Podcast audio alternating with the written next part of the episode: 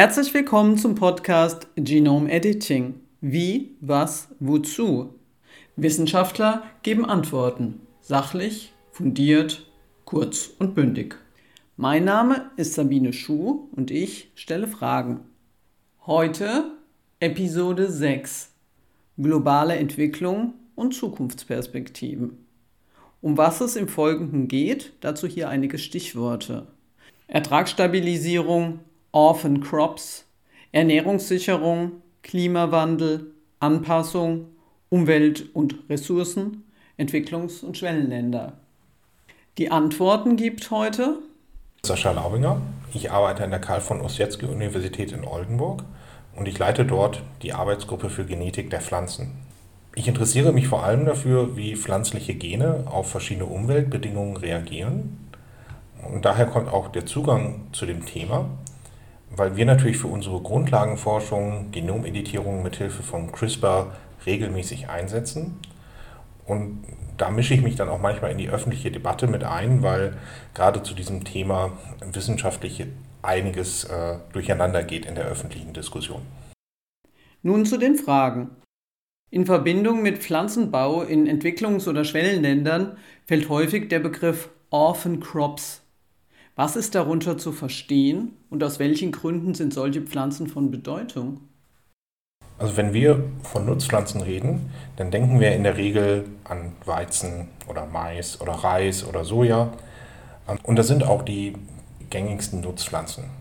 Aber natürlich gibt es in ganz, ganz vielen Regionen dieser Welt auch Pflanzen, die bei uns nicht so bekannt sind oder gerade erst bekannt werden. Vielleicht ein gutes Beispiel ist die Süßkartoffel, die natürlich schon Einzug auch in unsere, unsere Supermärkte gehalten hat.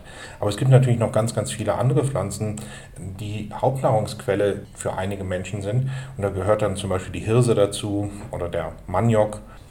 Und diese sogenannten Orphan Crops sind dann Hauptnahrungsmittel für viele Menschen. Wenn wir dann im Unterschied zu zum Beispiel Weizen oder Mais von sogenannten Orphan Crops reden, ähm, dann bedeutet Orphan Crops ähm, so etwas wie, wie Waisennutzpflanzen. Mir fällt da wirklich kein guter deutscher Begriff für ein, aber das sind natürlich dann ja, Nutzpflanzen, die prozentual auf einem sehr, sehr viel kleineren Anteil äh, angebaut werden. Also zum Teil 20-fach weniger als zum Beispiel Weizen oder Mais.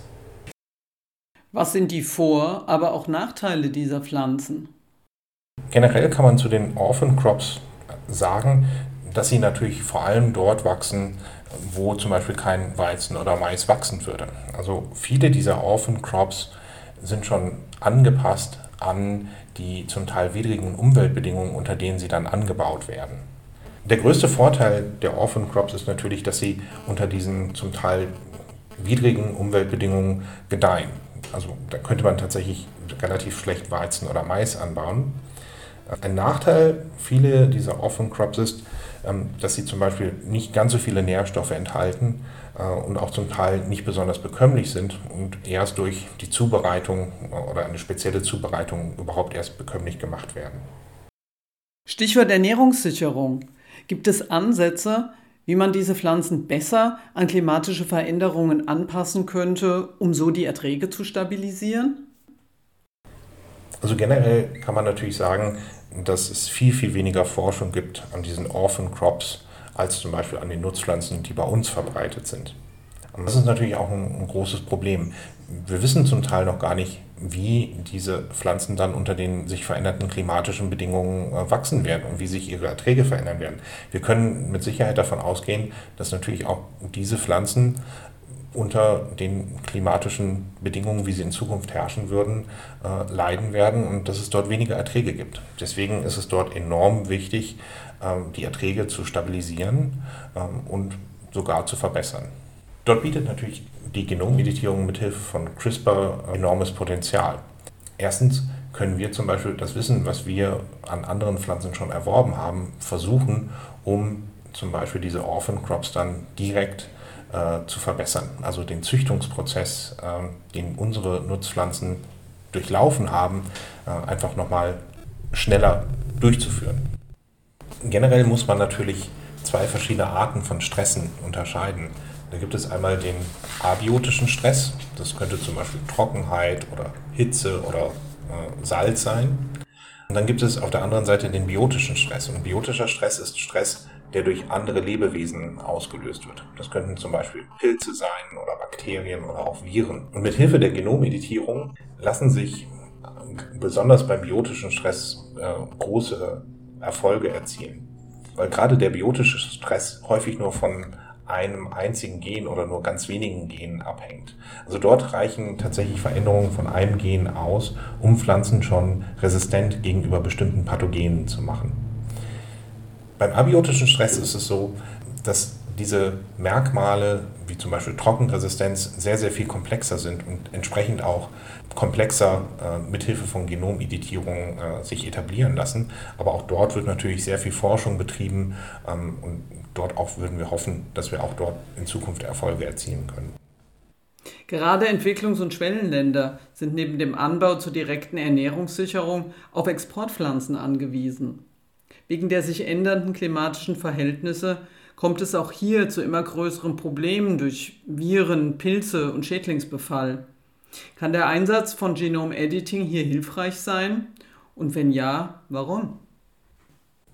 Also gerade wichtige Exportpflanzen wie zum Beispiel die Banane oder auch der Kakao werden von biotischem Stress äh, bedroht. Da gibt es zum Beispiel die sogenannte Panama Disease äh, bei der Banane, die durch einen Pilz ausgelöst wird.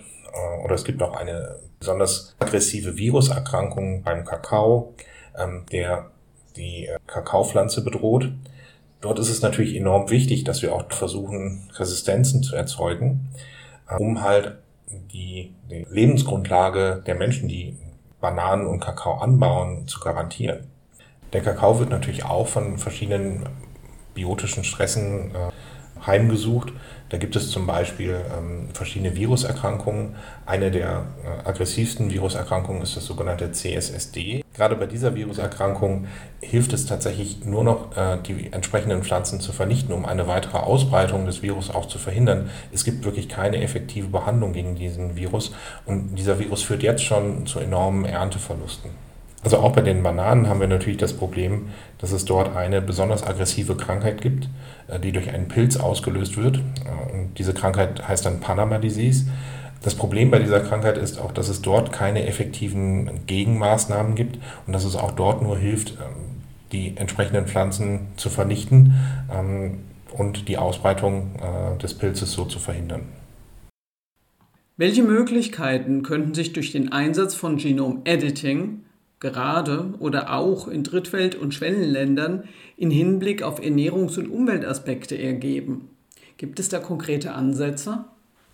Also gerade mit Hilfe der Genomeditierung lassen sich natürlich jetzt verschiedene Eigenschaften der Pflanze verändern, die direkt dem Verbraucher und der Verbraucherin helfen. Zum Beispiel könnte man äh, mit Hilfe der Genomeditierung die Nährstoffgehalte der Pflanzen erhöhen.